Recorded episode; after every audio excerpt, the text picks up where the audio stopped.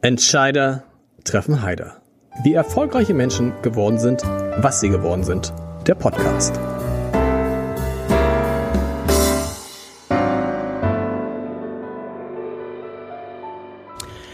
Herzlich willkommen. Mein Name ist Lars Heider und heute habe ich einen Mann zu Gast, der das mit seinem Unternehmen, wenn man so will, herstellt, was in Hamburg und anderen großen Städten so beliebt und begehrt ist wie wenig anderes. Es geht um Häuser und um Wohnungen und, um, und um eine Firma, deren Schilder überall in der Stadt zu sehen sind und die heute jeder als Bauunternehmen kennt. Dabei hat sie mal als ganz kleines Unternehmen, als kleines Holzbauunternehmen begonnen. In Bild steht übrigens, wo der Firmensitz bis heute ist, wobei er ist deutlich größer als damals, als die Firma gegründet wurde. Ich freue mich sehr auf, das ist lustig, Stefan Wulff und dann sagen alle, ach, Stefan Wulff von Otto Wulff. Otto Wulff war ihr Großvater. Großvater. Großvater. Genau. Der das, das Unternehmen, der das Unternehmen wann gegründet hat? Der hat das Unternehmen am 1.4.1932 gegründet, ähm, in einer wirtschaftlich schwierigen Zeit. Wir sind ja gerade 90 Jahre alt geworden, ja. also sind jetzt sozusagen auch im Jubiläumsjahr. Und äh, ja, der Großvater ist in Öjendorf äh, aufgewachsen, äh, hatte, äh, hatte viele Geschwister. Der älteste Bruder durfte studieren und alle anderen haben Handwerk gelernt. Und mein Großvater als dritter von fünf Kindern ist dann Zimmerer geworden, hat eine Zimmererausbildung gemacht und eine Tischlerlehre und ist dann als äh, Zimmerer und Tischlermeister in die Selbstständigkeit gegangen, weil er 1932 kein, keine Anstellung fand. Und dann hat das Unternehmen den Krieg offensichtlich überdauert, aber in welchem Zustand war es nach 1945? Also der Großvater hatte das große Glück, nicht in den aktiv in den Krieg eingezogen zu werden, weil er eben äh, mit seinem Betrieb äh, hier durchaus relevant war mhm. und äh, ja für Holzbaracken gebaut hat und äh, eben auch im äh, an der an der also zu Hause ähm, gebraucht wurde eben ähm, mit, mit seinen Tätigkeiten und ähm, ja, es, äh, das Unternehmen ist, äh, war, war damals sehr klein. Die waren äh, drei, vier Leute und ähm, Heute, ja, heute 650. Heute 650, genau. Und eben kein Holzbaubetrieb mehr. Das Interessante ist, wenn man, ich stelle mir immer so vor, wenn man in so ein Unternehmen reingeboren wird, ähm, ihr Großvater hat es gegründet, ihr Vater hat es übernommen und dann kam sie, also die dritte Generation und dann denkt man ja, boah, was für ein Glück, ich muss mir keine Gedanken machen, was ich mal machen möchte beruflich. Bei Ihnen war das aber so, dass Sie ursprünglich gar nicht, ins Unter gar nicht ins Unternehmen wollten. Sie wollten Jura studieren. Genau, ich habe, ähm, ja, wie das so ist, äh, wenn man wenn man jung ist und äh, äh, sich überlegt, was man beruflich machen will, dann ähm, macht man entweder das, was der Vater macht, oder man will ganz was anderes Stimmt. machen. Und so war das bei mir. Und, Aber äh, warum? Weil sie haben, sie haben ihren Vater erlebt und hatten sie den, den einen, nicht den Eindruck, dass er glücklich ist, dass er daran aufgeht oder ging er ihnen zu viel darin auf? Nee, das, ähm, das war es nicht. Es ist ähm, so, ein, so ein Unternehmen zu führen und wenn man eben damit groß wird, auch in wirtschaftlich schwierigen Zeiten, dann ähm, ja ist das ist das ist die Entscheidung äh, äh, gar nicht so einfach, weil ich kenne eben auch noch die als Kind die schwierigen Zeiten ich habe meinen Vater manchmal sehr, sehr traurig erlebt, mhm. weil er nicht wusste, wie er am Ende des Monats die Löhne bezahlen sollte.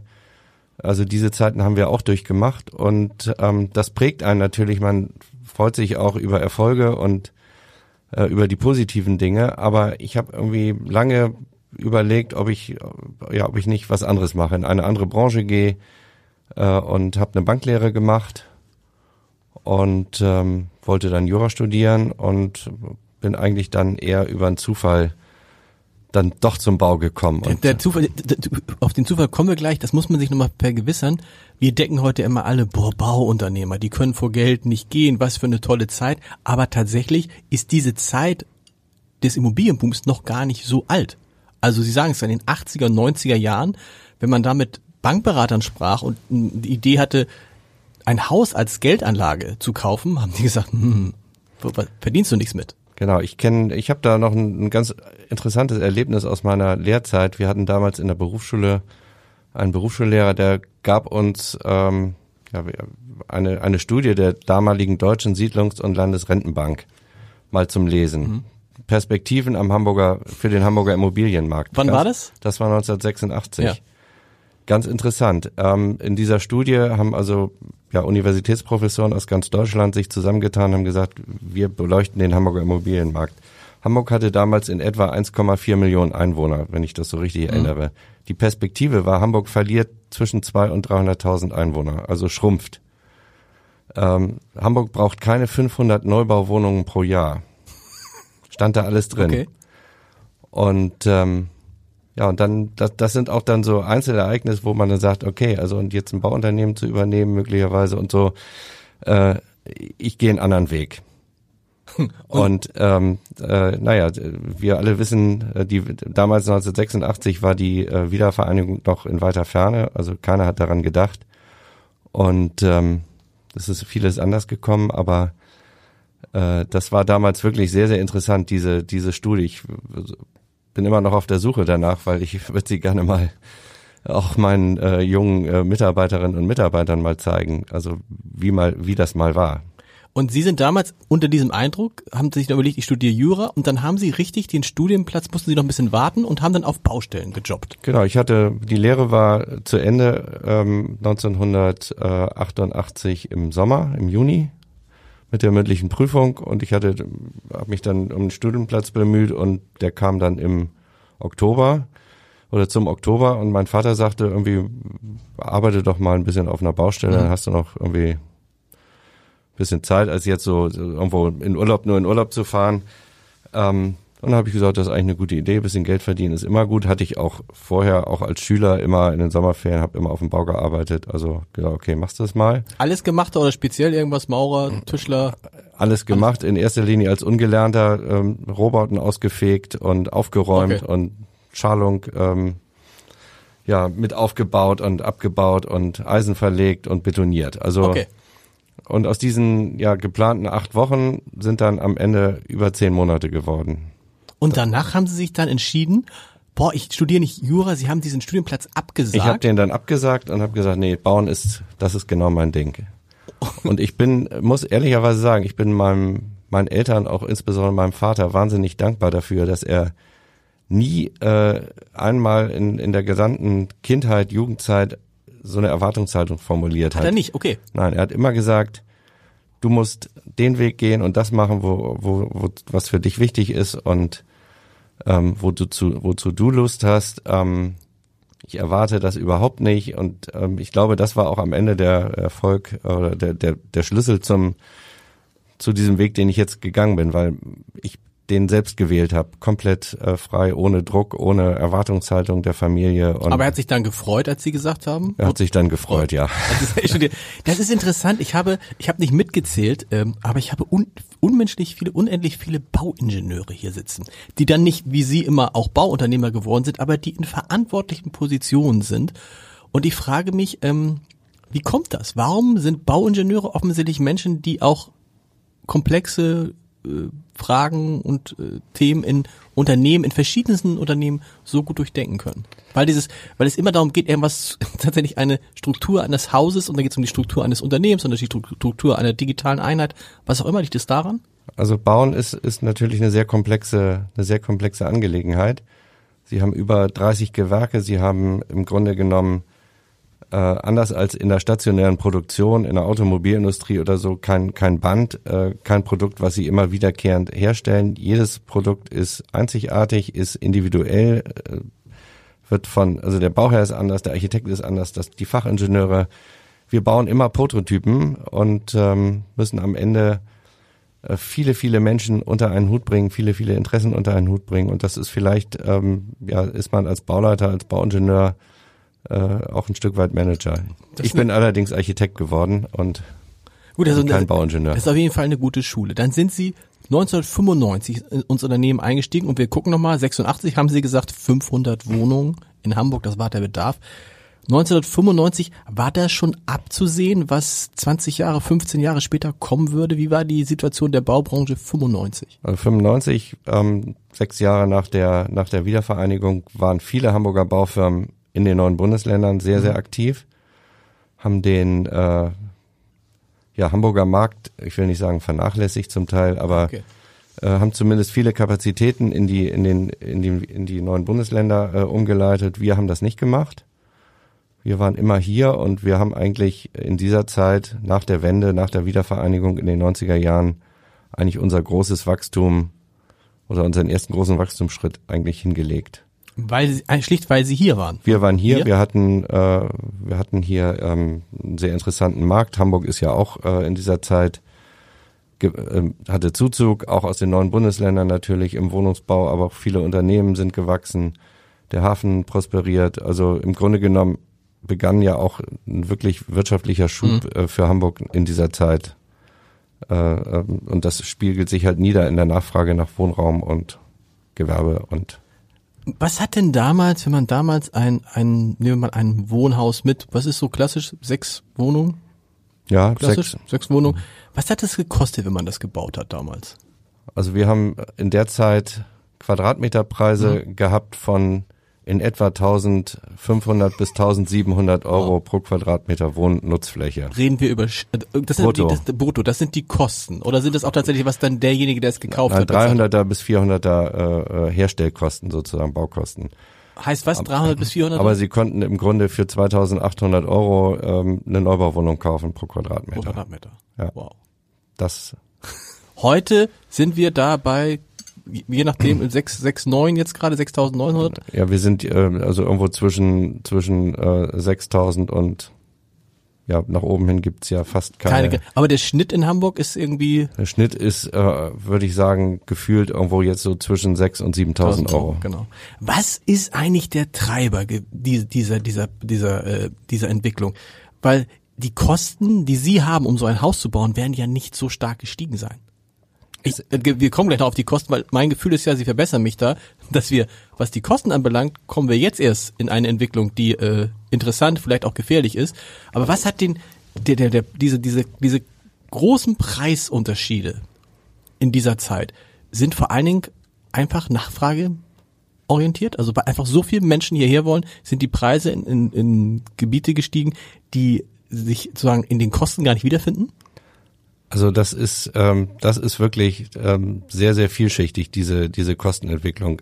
Alles ist teurer geworden. Äh, alle Produkte, die wir im täglichen Leben Klar. nutzen, sind teurer geworden. Ein, Auto, ein VW Golf hat mal 7.000 Mar äh, Euro gekostet und kostet jetzt 40.000 Euro. Mhm. Also im Grunde genommen äh, und das Bauen ist äh, hat sich insofern verändert, als dass wir äh, in vielen Bereichen, insbesondere bei den Baustofflieferanten, ähm, eine sehr starke Konzentration zu äh, großen Konzernstrukturen mhm. haben. Also wir hatten in dieser Zeit, in den 90er Jahren in Hamburg äh, so vier bis fünf mittelständische äh, Kalksandstein-Lieferanten. Mhm. Alles Familienunternehmen, die kannten wir, mit denen hat man verhandelt. Wenn man in Norderstedt gebaut hat, ist man zu dem äh, zur Familie Hollert gegangen, die hatten das Werk in Norderstedt, hat da die Steine gekauft. Mhm. Wenn man in Harburg äh, äh, gebaut hat, ist man zu dem Harburger, äh, zur Harburger Firma gegangen und hat da verhandelt und die haben die Preise, äh, haben die, haben die Steine auf die Baustelle geliefert. Diese Unternehmen gibt's alle heute nicht mehr, die sind alle aufgekauft worden.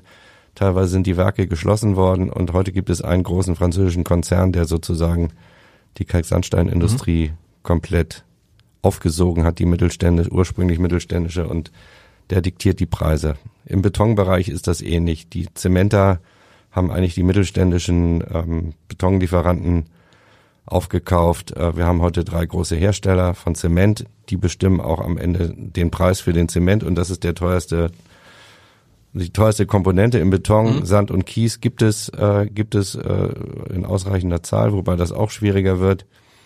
Also eine wahnsinnige Konzentration auf äh, also Oligopolbildung im Grunde in Europa im Baustoffbereich das hat dazu beigetragen, natürlich insgesamt die allgemeine Lohnentwicklung, ähm, die Preisentwicklung. Aber heißt trotzdem so, dass ich mir, ich kann dir mehr ein und dasselbe Haus in, sagen wir mal, irgendwo in Dithmarschen, ich brauche ein und dasselbe Haus in Dithmarschen und in Niendorf. Und das Haus kostet, was den rein Bau anbelangt, also das, was Sie machen, ja immer genau gleich. In etwa, in, in etwa, gleich. In etwa gleich, ja. Es gibt und der Rest ist dann Lage, Lage, Lage, was immer alles. Genau, sagen. der Grundstückspreis spielt natürlich eine wahnsinnige Rolle im äh, äh, bei dem Endprodukt. Die sind, diese Preise sind natürlich auch exorbitant gestiegen mhm. und ähm, ja, es ist eine, es ist eine, eine Entwicklung aus aus allgemeiner Preissteigerung aus einer Konzentration äh, von wenigen Anbietern, insbesondere bei den, bei den Komponenten. Wir haben ja bei 30 Gewerken, wir haben so viele auch hochtechnologisierte äh, ähm, Produkte. Also auch ein Fenster ist heute nicht nur einfach ein Fenster. Das liegt natürlich auch an der an der äh, energetischen mhm. Entwicklung. Ähm, CO2-Einsparung führt dazu, dass wir die Gebäude äh, technisch immer mehr aufrüsten. Ähm, wir zahlen zwar immer weniger Heizkosten, aber dafür exorbitant viel mehr Stromkosten. Stimmt. Weil äh, äh, natürlich die, die Gebäude ähm, mittlerweile ähm, zwar keine, kein CO2 mehr aus der Heizung ausstoßen, aber äh, so dicht gebaut sind, so stark gedämmt sind, ähm, dass wir sie wieder zwangsbelüften müssen. Also mhm.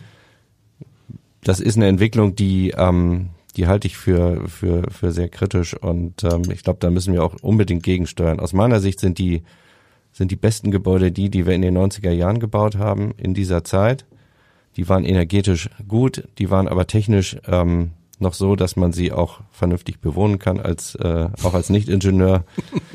ähm, können sie die, konnten sie die Heizung aufdrehen und das Fenster aufmachen und haben trotzdem vergleichsweise wenig Strom und Heizung verbraucht. Ähm, das ist auch interessant, wenn Sie mit der Wohnungswirtschaft sprechen. Die, äh, die Gebäude in dieser Zeit sind eigentlich die, ähm, wo die Mieten noch moderat sind, wo, wo die Herstellkosten moderat waren und wo sie eben auch noch bezahlbare Nebenkosten haben. Heute haben sie ja teilweise in den modernen Gebäuden Nebenkosten auch Strom und Wartung und so weiter von von zwei bis drei Euro pro Quadratmeter. Okay, und haben dann haben nur den großen Vorteil, dass sie dass sie nicht für die Heizung bezahlen, aber das genau. wird dann durch das andere aufgefressen. Das wird durch das andere aufgefressen. Und wie ist es eigentlich mit diesen ganzen Dämmmaterialien? Ist es so, ähm, man staunt ja dann, wenn man so ein Haus sieht, wie das gebaut wird, was da alles so zwischenkommt und denkt sich so, was ist mit diesem Zeug in 15, in 20 Jahren? Muss das ausgetauscht werden? Hält das für immer? Ähm, das ist ja was anderes, als wenn du einfach nur eine Mauer hast und dahinter ist vielleicht noch eine Mauer, so wie es in den 90er Jahren Genau, in den 90er Jahren haben wir ein äh, Kalksandstein-Hintermauerwerk gehabt, wir haben eine Dämmung gehabt, eine Luftschicht und einen genau. Vormauerziegel. Genau.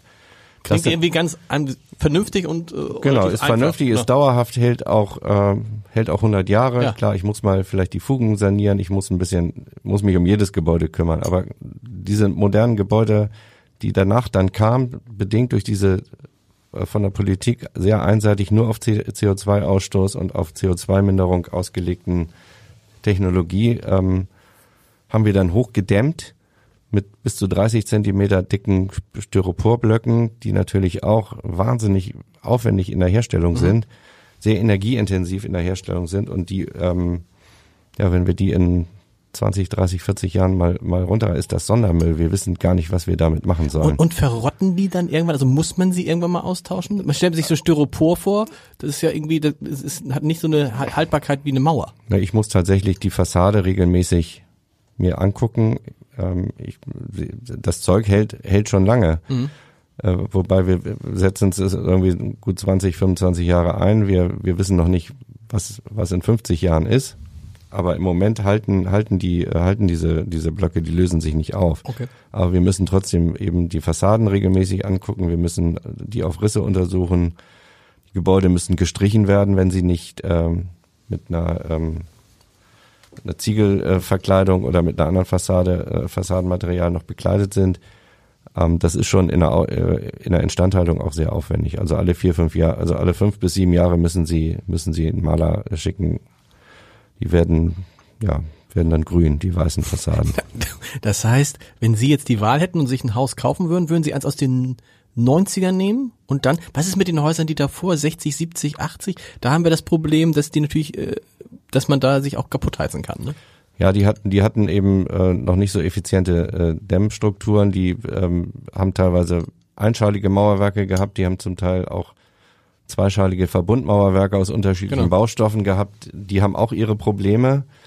Ähm, aber ähm, man kann aus diesen Gebäuden äh, was machen. Mhm. Und sie können die, sie können die auch energetisch ertüchtigen und ähm, das wird ja auch eine Aufgabe in der Zukunft sein. Absolut. Die Frage ist, da kommen wir dann drauf, wer das alles eigentlich machen soll. Und äh, da sind Sie in erster Front, aber da haben Sie wahrscheinlich auch Probleme. Aber bevor wir über diese Probleme sprechen, über ein Phänomen in Hamburg, ähm, in den noch bis bis in den Jahren in, im ersten Jahrzehnt des 21. Jahrhunderts sind in Hamburg tatsächlich nur 3000 Wohnungen, 3000 Wohn Genehmigungen für Wohnungen erteilt worden.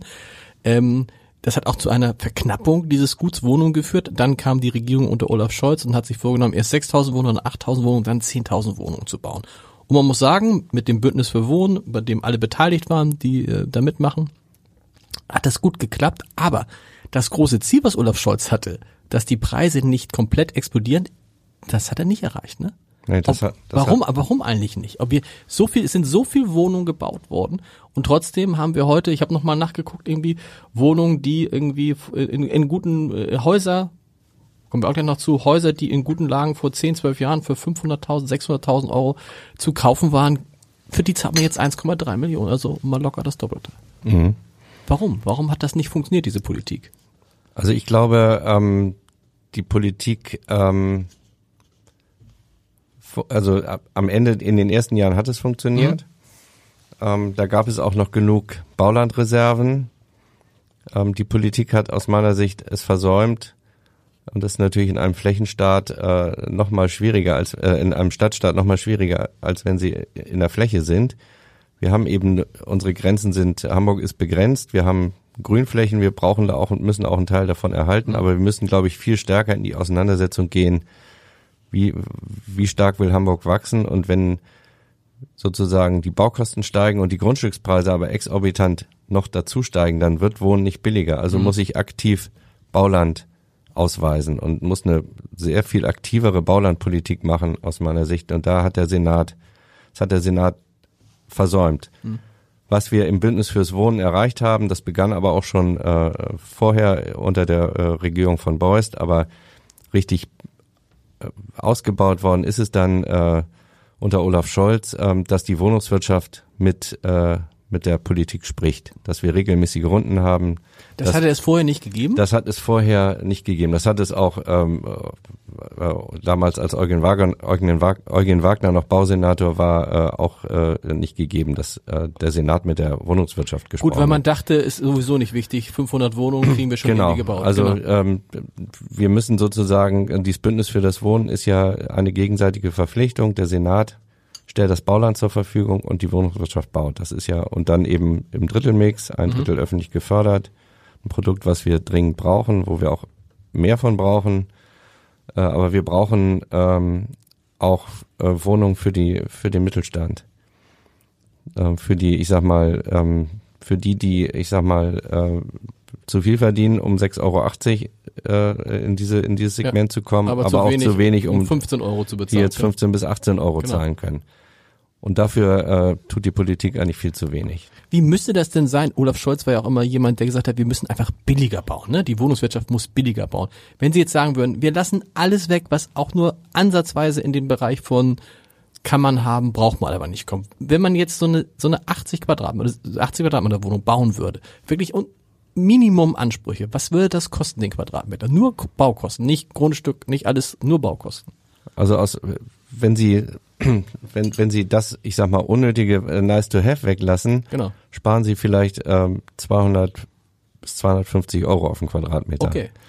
Äh, aber viel mehr ist es nicht, weil äh, wir am Ende genommen äh, oder am Ende betrachtet ja die die ähm, die gesetzlichen Rahmenbedingungen beachten müssen. Wir haben energetische Anforderungen, die wir erfüllen müssen. Wir haben Schallschutzanforderungen, die wir erfüllen müssen. Innerhalb des Hauses äh, gibt es gewisse Dezibel-Regelungen, äh, Regelungen, also was der was der Nachbar was ich vom Nachbarn hören darf oder nicht hören darf. Also diese ganzen Anforderungen, die haben wir ja parallel auch immer nach oben geschraubt. Wir haben Schallschutz äh, äh, von außen. Wir müssen äh, in der Hafen City Hafen City Fenster einbauen ähm, bei, und auch an, an Hauptverkehrsstraßen. Also dieses ähm, Magistralenkonzept, was ich äh, sehr gut finde, weil es da auch gute Wohnlagen gibt. Aber sie müssen eben so viel tun, äh, weil der Mieter oder der Eigentümer am Ende in der Wohnung nichts hören darf von dem Straßenlärm, dass, dass sie im Grunde genommen eigentlich ähm, auch aus den Rahmenbedingungen heraus ähm, kaum günstiger produzieren können. Das heißt dann, wenn Sie sagen, Sie können 200 Euro sparen, das heißt, für einen Quadratmeter muss man aber mindestens rechnen mit was? Also was ist sozusagen, wenn wir das weglassen? Was kostet reine also, Baukosten? Also Baukosten heute äh, in etwa äh, 3.700 bis äh, 4.000 Euro pro Quadratmeter. Gut, und dann versteht man, wenn dann Vermieter sagen, äh, mit 8 Euro krieg ich es nicht hin. Nee. Mit 8 Euro krieg ich es nicht finanziert. Das kriege ich nur finanziert, wenn ich sehr, sehr viel Eigenkapital äh, ins Projekt packe, keine Eigenkapitalverzinsung rechne. Aber mit normalen immobilienwirtschaftlichen Rechnungen, so wie wir unsere Objekte in der Vergangenheit finanziert haben, 20, 25 Prozent Eigengeld und 75 Prozent Bankdarlehen, kriegen wir heute diese Kosten nicht mehr, nicht mehr hin und, oh. und schon gar nicht. Also dann brauchen wir 13, 14 Euro Miete nur, wenn, ja. selbst wenn uns das Grundstück gehört und, oder wir es geschenkt bekommen. Okay. Und dann ist natürlich die Frage, ob, ob sich das lohnt, das zu machen, ne? Ob man sich tatsächlich das, äh, ob man so, ob sich es jetzt noch lohnt, Wohnungen zu bauen für den, der es finanzieren muss. Das wird immer schwieriger. Es wird, also die, die, die Finanzierung wird von Wohnraum wird immer im Moment äh, äh sehr, sehr erschwert. Wir, also, kommen, wir kommen in eine Lage in Hamburg, da muss man auch sagen, die Politik sagt, ihr müsst mehr Wohnungen bauen. Clara Geiwitz, die ja mit Olaf Scholz damals angetreten ist, SPD-Vorsitzende zu werden, ist jetzt Bauministerin und sagt, wir wollen 400.000 Wohnungen bauen, Bündnis für, das, für Wohnen in Deutschland. Und gleichzeitig wird in Hamburg die Grunderwerbsteuer erhöht. Genau. Ab, äh, ab nächstem Jahr, auf, auf was dann? Wo sind wir dann in Hamburg? Bei 5 Prozent? Äh, ich meine bei 5,5 Prozent. So, das passt doch nicht zusammen. Ich meine, es ist nee. eh schon zu teuer. Und das, ne, also, wir haben gesagt, wir sagen Bauneben, also Erwerbsnebenkosten von 10, 12 Prozent, Notar, Grundbucheintrag, äh, Makler, ähm, passt nicht, oder? Und dazu kommt jetzt noch, wir haben sowieso enorme Preissteigerung und die Bauzinsen wenn man sich nicht mit Bautzen beschäftigt, was ich nicht tue aktuell, aber wenn man dann, ich habe mir jetzt auch mal vor unserem Gespräch geguckt, da reden wir jetzt ja nicht mehr von 0,7 oder 1,2 Prozent, nee, wir sondern reden jetzt von 2,2 bis 2,6 Prozent, genau. je nach je nach äh, Laufzeit. Und das macht ja einen Riesenunterschied aus. Das macht einen Riesenunterschied aus. Also wenn Sie eine halbe Million 500.000 Euro finanzieren wollen, vorher zu 1 Prozent, äh, haben Sie jetzt eine Belastung, die ist äh, gut 400 Euro höher. Was heißt das äh, für das, Sie? Äh, was heißt das für Sie in diesem in diesem in dieser Kombination von Preissteigerung, Grunderwerbsteuer in Hamburg, Sonderfall, ähm, Bauzinsen gehen hoch. Überlegen sich jetzt Leute dreimal, ob sie noch eine Wohnung kaufen oder ein Haus bauen? Also es gibt sicherlich viele, die jetzt an ihre finanzielle Grenze kommen mhm. und die das überlegen, die dann vielleicht sagen, wir gehen aus Hamburg weg. Okay. Äh, wir gehen ins Umland, da sind die Preise etwas niedriger, wobei sie auch im Umland sehr, sehr stark anziehen. Also im Speckgürtel von Hamburg. Ähm, aber es gibt immer noch äh, sehr, sehr viele, die ähm, ja, Geld von den Eltern bekommen, die, äh, die Geld erben. Es ist wahnsinnig viel Vermögen im Markt, auch bei, bei Familien ähm, und, und die investieren jetzt in Immobilien, weil sie mhm. eben das Geld von den Konten runter haben wollen. Bevor sie Strafzinsen zahlen. Sie zahlen Strafzin, äh, Strafzinsen und wir haben eben die Inflation, die äh, im Moment natürlich auch, vielleicht so. auch äh, im Moment einfach temporär wahnsinnig hoch ist und da stellen wir einen Trend fest, äh, dass die Nachfrage nach Immobilien weiter hoch ist. Ach, tatsächlich, weil das ist ja die Frage, die, die sich viele stellen seit jetzt schon mindestens 14, 15 Jahren. Irgendwann muss es doch mal zu Ende sein. Irgendwann müssen die Preise doch mal sinken. Ich, ich, ich, ich äh, liebe immer die ähm, jährliche Ankündigung von äh, Karl Werner Hansmann, Wirtschaftswissenschaftler von der Universität Hamburg in der Zwischenzeit emeritiert, der je, jedes Jahr eigentlich einmal sagt, äh, Hamburg, in Hamburg gibt es eine Immobilienblase und bald wird sie platzen. Aber es sieht gar nicht danach aus. Wenn, nach dem, was Sie jetzt eben erzählt haben, wird es auch so weitergehen, weil das Geld einfach da ist. Das Geld ist da und wir haben natürlich ähm, zu einer Blasenbildung, ähm, die, die muss man so ein bisschen differenziert betrachten. Es gibt einmal eine Preisblase und dann gibt es natürlich eine Blase, also wie in Spanien. Mhm. In Spanien gibt es nach wie vor 1,5 Millionen Wohnungen zu viel. Die haben einfach immer gebaut, gebaut, gebaut in einen Markt hinein, der gar, gar keine Abnehmer mehr mhm. hatte. Und die Situation haben wir ja hier nicht. Wir haben ja nach wie vor extrem angespannte Märkte. Wir haben jede Menge Menschen, die nach Hamburg kommen, die hier arbeiten wollen und die hier auch wohnen wollen und die nichts finden. Also wir haben keinen kein, keine, keine Situation, dass wir jetzt äh, keine Nachfrage haben, sondern wir haben Nachfrage, die, wir müssen jetzt eben gucken, dass wir die, die hohen Preise äh, irgendwo, äh, ich sag mal, äh, ja, dass wir dafür Nachfrage finden. Aber, aber es sind nach wie vor äh, in unseren Projekten teilweise Wartelisten mit zwei, drei äh, Leuten, auf die sich um eine Wohnung bemühen okay. und insbesondere in guten Lagen wie Ottensen ist die Nachfrage extrem hoch. Und Finanzierungen spielen da auch nicht immer die entscheidende Rolle. Und die Frage ist natürlich jetzt vielmehr die, und ähm, da gibt es, glaube ich, einen eindeutigen Trend, schafft man es noch, diese 10.000 Wohnungen zu bauen? Die Bauwirtschaft sagt, sie sagen mir auch gleich, ob das stimmt, nee, das werden wir nicht mehr schaffen. Äh, und das hängt damit zusammen, mit dem, worüber wir viel sprechen und viel lesen, nämlich, dass es große Schwierigkeiten gibt bei bestimmten Baustoffen. Das ist, äh, das ist ein Thema, ähm, aber wir werden äh, diese Wohnungen schon äh, also nicht nur schaffen, weil wir, weil wir möglicherweise eine Baustoffknappheit Mhm. hier und da haben. Wir werden diese Wohnungen nicht bauen können, weil wir gar nicht genug Bauland haben. Okay. Also immer noch, das ist immer noch das größere Problem. Das ist immer noch okay. das größere Problem. Also das ist das Hauptproblem. Uns fehlt sozusagen, äh, uns fehlen die Grundstücke. Es fehlen, äh, und das ist das, was ich äh, vorhin schon sagte, äh, eine Stadt ähm, muss auch eine aktive Baulandpolitik betreiben, muss heute eigentlich äh, die Flächen entwickeln, Änderung von Flächennutzungsplan, neue Bebauungspläne machen für, für in fünf, sechs, sieben Jahren. Also ich dachte, das passiert. Das ist doch immer irgendwie das, das Credo gewesen dieses Senats, so schnell es geht und noch mehr, mehr, mehr. Und äh, Zitat Olaf Scholz, wir werden niemals wieder aufhören zu bauen und niemals wieder aufhören, Genehmigungen zu erteilen. das, ähm, das wäre wünschenswert, wenn es so wäre. Okay, aber ist nicht so. Äh, Sie sehen das auch an den Baugenehmigungszahlen, die gehen deutlich runter. Äh, und wir werden sozusagen in, äh, heute sehen wir sozusagen noch die Ergebnisse der Baugenehmigung, die vor drei Jahren erteilt worden sind. Die werden jetzt fertig, diese Objekte. Aber Auch das wir- ist vom Tempo her so, hm, geht so, ne? ja, so zwei bis drei Jahre braucht man. Also wir warten ja heute in Hamburg ähm, Minimum ein Jahr auf eine Baugenehmigung. Eigentlich, äh, eigentlich, aber wir reden doch davon, die, die Bundesregierung redet davon, dass man Windräder innerhalb von sechs Monaten genehmigen soll. Genau, das sollte auch mal beim Haus sein, aber äh, das äh, sind wieder andere Gründe, dass äh, ähm, die Verwaltungen äh, total überlastet sind, zu wenig Personal haben. Äh, das, und aber aber wir und haben viele Einsprüche wahrscheinlich nach wie vor, ne? und natürlich äh, haben sie ist dieses Thema äh, not in my backyard. Mhm. Also bitte, ihr könnt gerne überall Wohnungen bauen, aber nicht bei mir vor der Tür. Ich durfte hier noch äh, in eine Neubauwohnung einziehen oder mein Haus bauen, aber jetzt bitte nach mir keiner mehr. Diese Mhm. Haltung ist natürlich auch extrem schwierig und äh, als Stadtgesellschaft äh, ist das eigentlich das, was mich wahnsinnig nervt, weil ähm, so der Egoismus der Menschen, ähm, das finde ich wahnsinnig schwierig. Wir, wenn ich das nicht will, muss ich aufs Land gehen. Ja. Ähm, aber als Stadt, als wachsende Stadt in einer attraktiven Metropole mit guten Arbeitsplätzen, dann müssen wir einfach enger zusammenrücken. Das, Das ist so- mussten die Menschen schon immer. Mhm. Also seit Jahrtausenden äh, verändern sich Städte und so diesen, die, diese Haltung irgendwie, ähm, der, der Zustand, so wie er jetzt ist, ist gut und bitte nach mir keiner mehr, äh, finde ich extrem schwierig. Absolut, das ist so, wenn Menschen sich beklagen, dass es so laut ist und eng. Genau. Und dann denkst du, guck mal, wo du wohnst. Genau. Ich fand es interessant, was Sie gesagt haben über die Lieferengpässe. Ich, ich lese jetzt viel, auch im Hamburger Abend, auch über anderswo und ich höre von, von einigen Unternehmern, wir haben Schwierigkeiten. Wir kriegen das Holz nicht, wir kriegen Beton nicht, wir kriegen dies und jenes nicht. Ähm, bei Ihnen, das, ist das nicht so ein Problem? Wir äh, ist tatsächlich im Moment per heute so, ähm, wir bekommen alles. Okay. Wir haben auch keinen einzigen gekündigten Liefervertrag Oh. bei unseren laufenden Projekten. Das ähm, liegt vielleicht daran, dass wir eben keine großen Globalverträge, äh, Verträge, Jahresverträge machen, sondern wir kaufen für jedes Bauvorhaben spezifisch Okay. unsere Produkte Sie ein. kriegen alles und das ist immer nur eine Frage des Preises. Wir dann? müssen, wir, es ist eine Frage des Preises und es ist eine Frage der Zeit.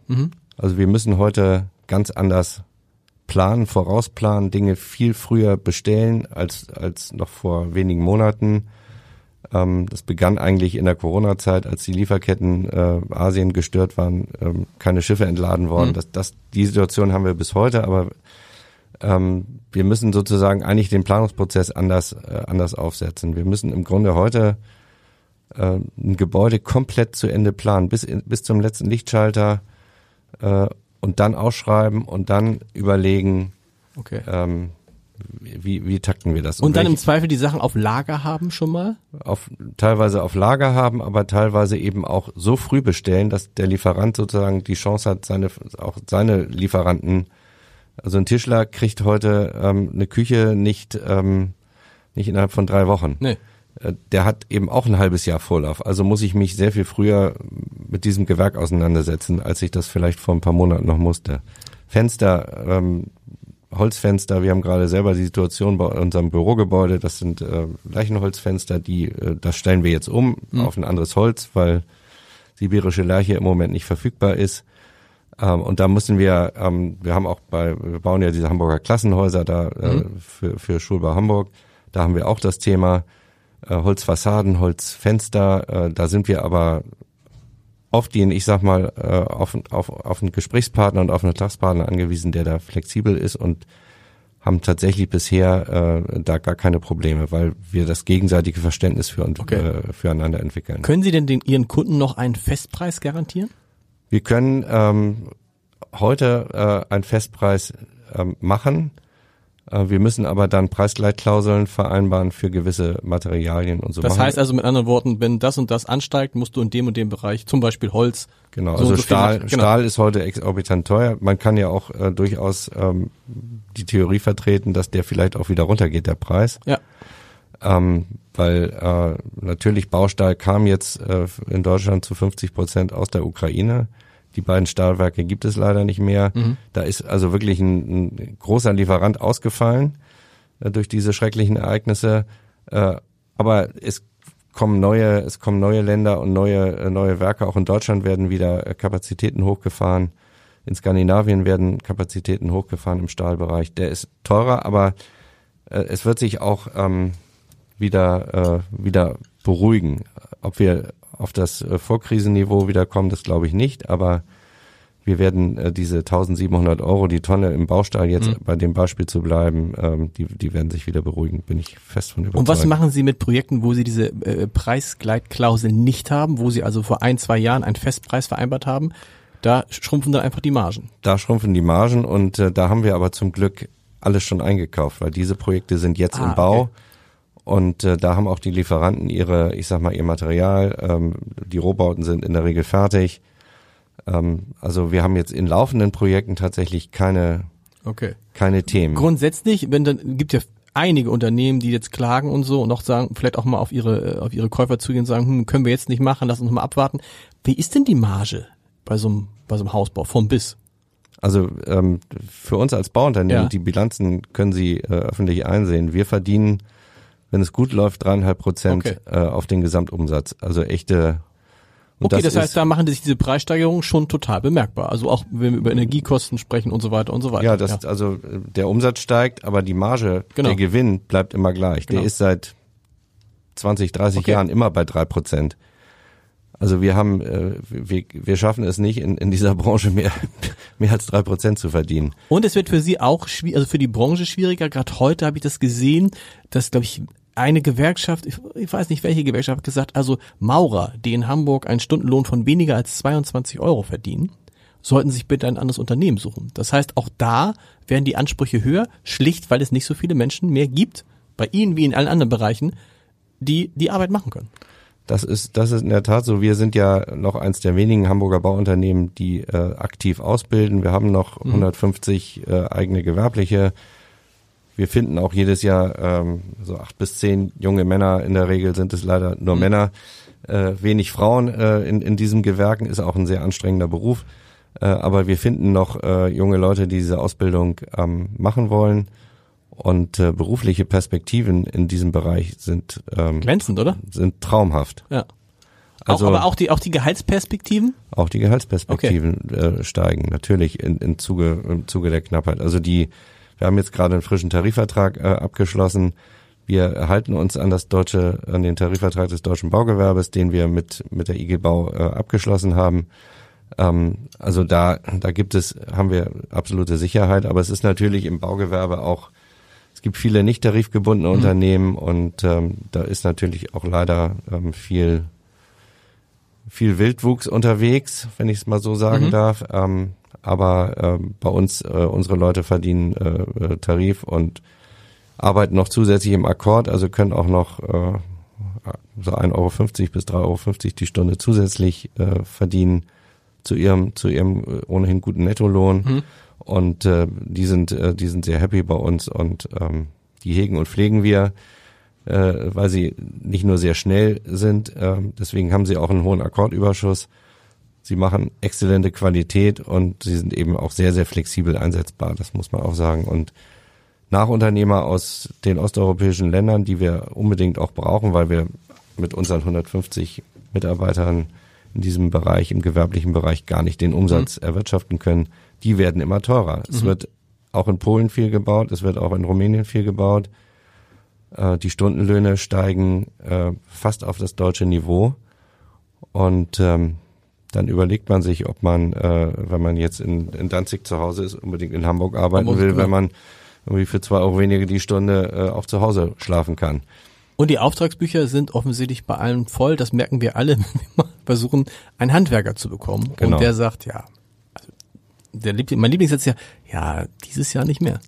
Ja, das ist, äh, das ist ein, ist ein Riesenproblem, gerade im, im privaten Bereich. Genau. Wir, wir äh, hatten ja auch noch, ist ja auch noch gar nicht so lange her, die Situation, dass wir, ähm, im, wenn wir einen Auftrag bekommen haben, Gewerke ausgeschrieben haben, äh, zehn Firmen angefragt haben, haben wir fünf, sechs Angebote bekommen. Heute bewerben wir uns als Generalunternehmer bei den Nach bei den Firmen und sagen, bitte macht uns ein Angebot, ähm, äh, habt ihr Lust dazu, dann und dann geht's los.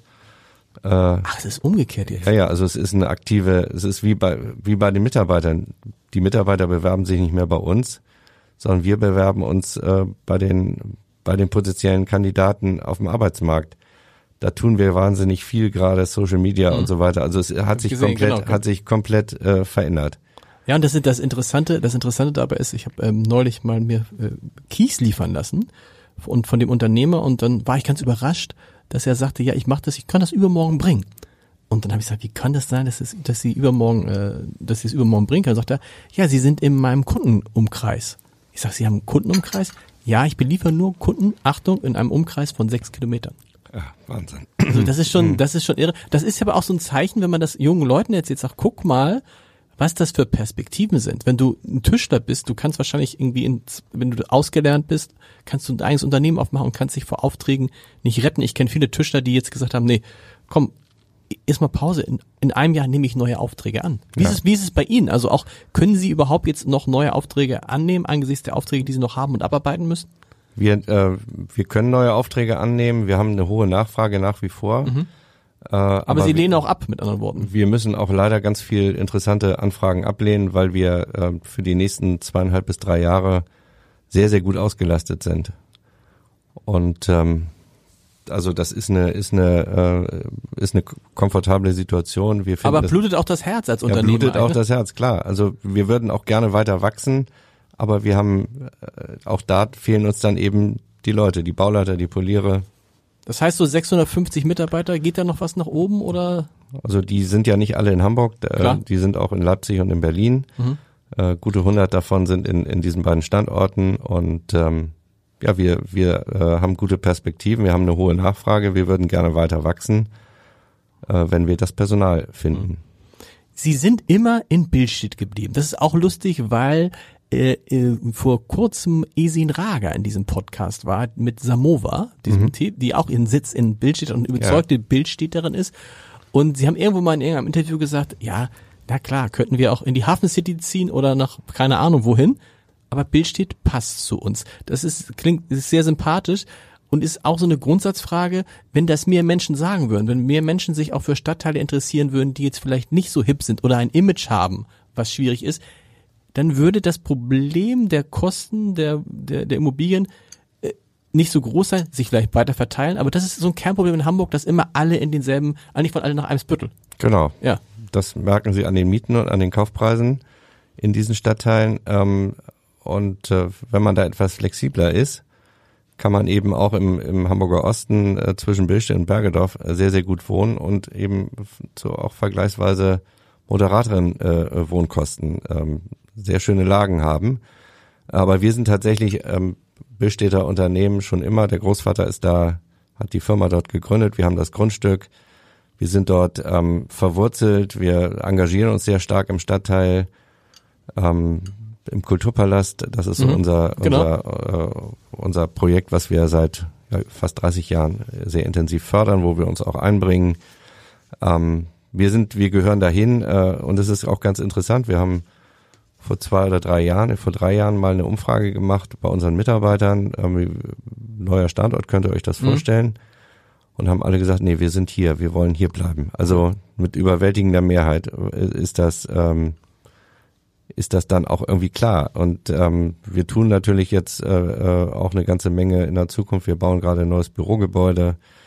Wir investieren sehr stark in diesen Standort. Haben Ähm, da eine Fläche jetzt von 4000 Quadratmetern, glaube ich, ne? Das ist Genau, die, die bauen wir jetzt neu. Wir verdoppeln quasi die Bürofläche an unserem Standort, machen moderne Arbeitswelten, ähm, werden uns da, äh, werden auch ein spannendes gastronomisches Angebot äh, für unsere Mitarbeiterinnen und Mitarbeiter am Standort äh, haben künftig. Und äh, unser Bauhof ist umgezogen nach Billbrook äh, auf einen gesonderten Platz, weil wir einfach logistisch nicht mehr klarkamen an dem Standort. Äh, und die Konflikte, die Wohnbebauung rückt von allen Seiten an unser gewerbliches Grundstück heran und da gab es, gab es Themen und dann haben wir gesagt, gut, wir äh, nehmen den Bauhof da weg. Das ist uns wahnsinnig schwer gefallen, ähm, weil so unsere DNA ist eben hm. das Büro und der Bauhof äh, äh, an einem Standort zu haben. Ähm, deswegen passen wir auch nicht in ein modernes äh, Bürogebäude aus Glas hier in der Hafen City. Das, die bauen wir gerne, diese Gebäude, aber die sind, äh, da sind wir nicht der richtige Nutzer. Das, dann wäre unsere DNA verwässert. DNA ist ein gutes Stichwort. Wir haben angefangen ähm, mit Ihnen und der und der Frage, dass Sie es eigentlich nicht ins Unternehmen gehen wollten. Bevor ich jetzt die Frage dazu stelle, Sie haben als Kind, das Ihr erstes Wort war Auto? Ja, hat meine Mutter mir neulich mal gesagt. Das kann doch wie ein Auto. Also das erste Wort ist immer Mama oder Papa. Ja, habe ich auch gedacht, aber äh, meine Mutter sagte, nee, Auto. Warum? Gibt es eine große Begeisterung in der Familie oder nicht? Weiß ich, nee, eigentlich nicht. Ähm, aber ich fand das, ich fand Autos immer äh, interessant. Was war das? Was, was waren die ersten Worte Ihrer Kinder? Äh, oh Gott, Bauen. Äh, was hat Johanna? Nee, Johanna hat tatsächlich erstmal Mami gesagt und dann paar, paar Tage später äh, Papa. Okay. Äh, aber ähm, Sie haben ein Kind, zwei Kind? Eine Tochter. Eine Tochter, wir. eine genau. Tochter. Die studiert Architektur in Münster. Ah, das ist ja die, genau, das wäre jetzt nämlich die Frage gewesen. Die genau. ähm, will äh, ja ohne Druck, ohne Erwartungshaltung, genauso wie bei mir auch. Äh, aber die hat sich sehr früh committed und äh, weil die, sie auch gearbeitet hat auf den Baustellen. Die hat auch in der Firma immer gearbeitet. Genau. Sie hat äh, jetzt äh, auf dem Bau auch mal gearbeitet, hat aber ein Praktikum dann bei einem Mitbewerber gemacht, äh, dieses sechs Monate Baustellenpraktikum. Die interessiert bauen. Sie ist damit aufgewachsen. Sie ist natürlich auch in einer ich sag mal, Zeit groß geworden, als diese Probleme, die ich noch kennengelernt habe als Kind, äh, die hatten wir eben in den letzten 20 Jahren nicht. Aber haben Sie ihr das mal gesagt? Haben das habe ich ihr gesagt. gesagt, pass mal auf, das ist, das sieht jetzt gut aus, das heißt aber nicht, dass es in 20 Jahren so bleibt. Genau. Das, äh, ähm, das weiß sie und ähm, sie ist ja auch jetzt noch nicht, äh, noch nicht fertig. Sie muss auch noch ein bisschen studieren und will auch noch ein bisschen studieren und will auch noch, äh, wie ich das auch gemacht habe, ein paar Jahre noch, ähm, noch mal auch äh, andere Luft schnuppern.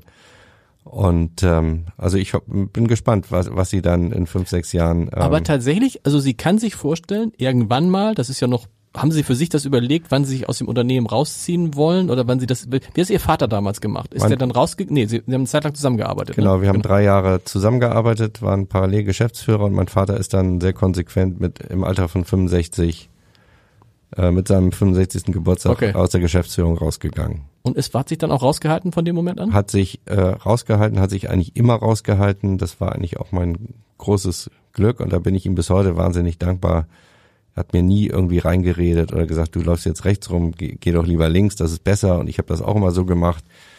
Äh, er war immer eher ein Berater, aber nie jemand, der Ansagen gemacht Okay. hat und das, äh, ja, da bin ich ihm wahnsinnig dankbar bis heute dafür, weil da hat er, äh, hat er, glaube ich, äh, mich auch wahnsinnig motiviert, eben auch eigene Dinge umzusetzen und er hat mir immer freie Hand gelassen. Das Und dann ist es ja jetzt ein, muss ja ein tolles Gefühl sein. Sie wissen, die Nachfolge ist gesichert. Erstens. Und zweitens, und das ist ja nicht unwichtig, es wird dann zum ersten Mal eine Frau. Genau, das ist auch, äh, das ist auch großartig. Ähm, wir haben schon sehr viele Frauen im Unternehmen, sehr, sehr viele. Ja. Äh, auch äh, äh, also äh, sozusagen in auch in den operativen Einheiten, also in der Bauleitung, in der Projektleitung, in der Projektentwicklung haben wir mehr Frauen als äh, Männer Mhm.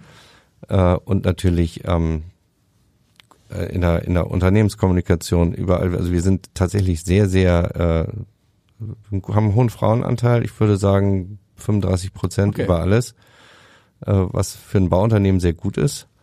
Aber wir wollen das steigern. Wir haben auch gerade äh, ganz interessant eine, eine Initiative bei uns im Unternehmen Frauen bei Otto Wulf. Also Mhm. es haben sich äh, ein paar Frauen zusammengetan. Wir wir arbeiten da gerade Themen. Wir wollen diese Arbeitgebermarke Otto Wulf stärken, wollen also das Thema Vereinbarkeit von Familie und Beruf in der Zukunft noch viel stärker auch nach Mhm. außen spielen. Wir machen ganz viel ähm, für äh, äh, ja, Frauen, die bei uns sind, die dann eine Familie gründen, dann mal ein, zwei Jahre rausgehen und wiederkommen wollen. Also da sind wir, sind wir, glaube ich, ganz gut aufgestellt. Das wollen wir aber noch viel offensiver nach außen tragen. Klingt gut. Letzte Frage, weil ich das selber mal erlebt habe, wenn man seine alten Lehrer trifft. Ja, Und ich habe meinen einen, Lehrer getroffen und äh, der hatte mir damals gesagt äh, beim Abitur, ähm, Herr Haider, ich gebe Ihnen einen Tipp, machen Sie nichts mit der deutschen Sprache. Äh, da werden Sie mit scheitern. Sie haben so ein ähnliches Erlebnis mit Ihrem, Genau. mit, mit Ihrem Mathelehrer, das müssen Sie nochmal erzählen. Ja, den habe ich vor einigen Jahren auf äh, einem Abiturtreffen, äh, äh, ja, so, da war der auch und dann sagte er irgendwie, er wollte mir nur noch mal sagen, er hätte nie gedacht, dass ich äh, ein Ingenieurstudium beginne, geschweige denn auch äh, es zu Ende mache, weil ich war in Mathe nie so richtig wirklich gut. Was hatten Sie in Mathe für eine Note? Eine Vier. Eine vier. Und damit kann man, weil man muss mal sagen, also wenn man die Wahl hat zwischen Bauingenieur und Jura, da denkt man, was ist eigentlich schwieriger, ne? Das ist ja Bauingenieur, wie heißt das? Bauingenieurwesen heißt Bauingenieurwesen, das? Genau. Das ist jetzt nicht so ein ganz einfaches Studium. Nee, das ist, äh, das ist, äh, ist komplex.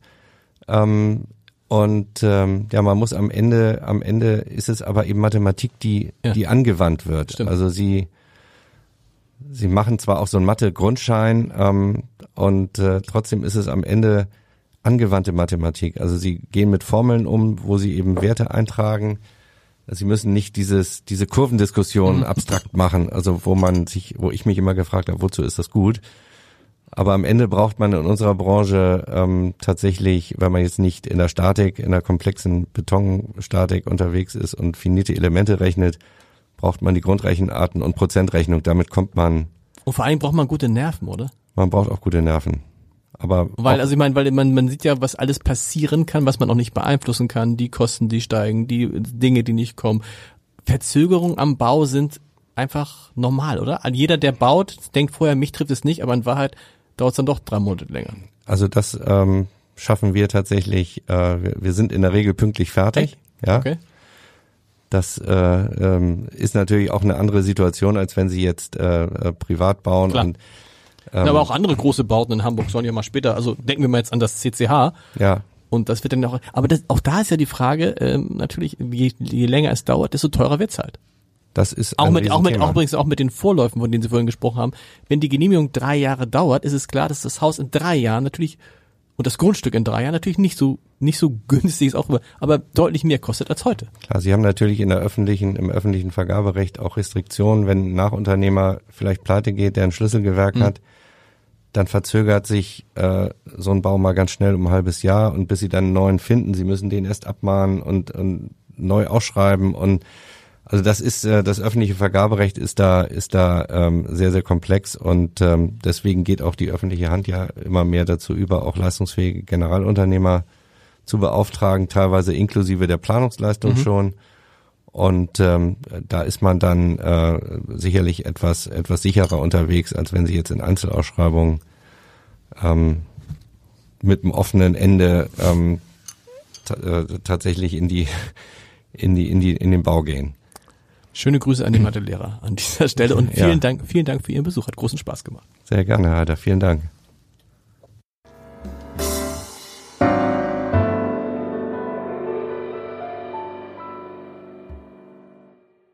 Weitere Podcasts vom Hamburger Abendblatt finden Sie auf abendblatt.de slash podcast.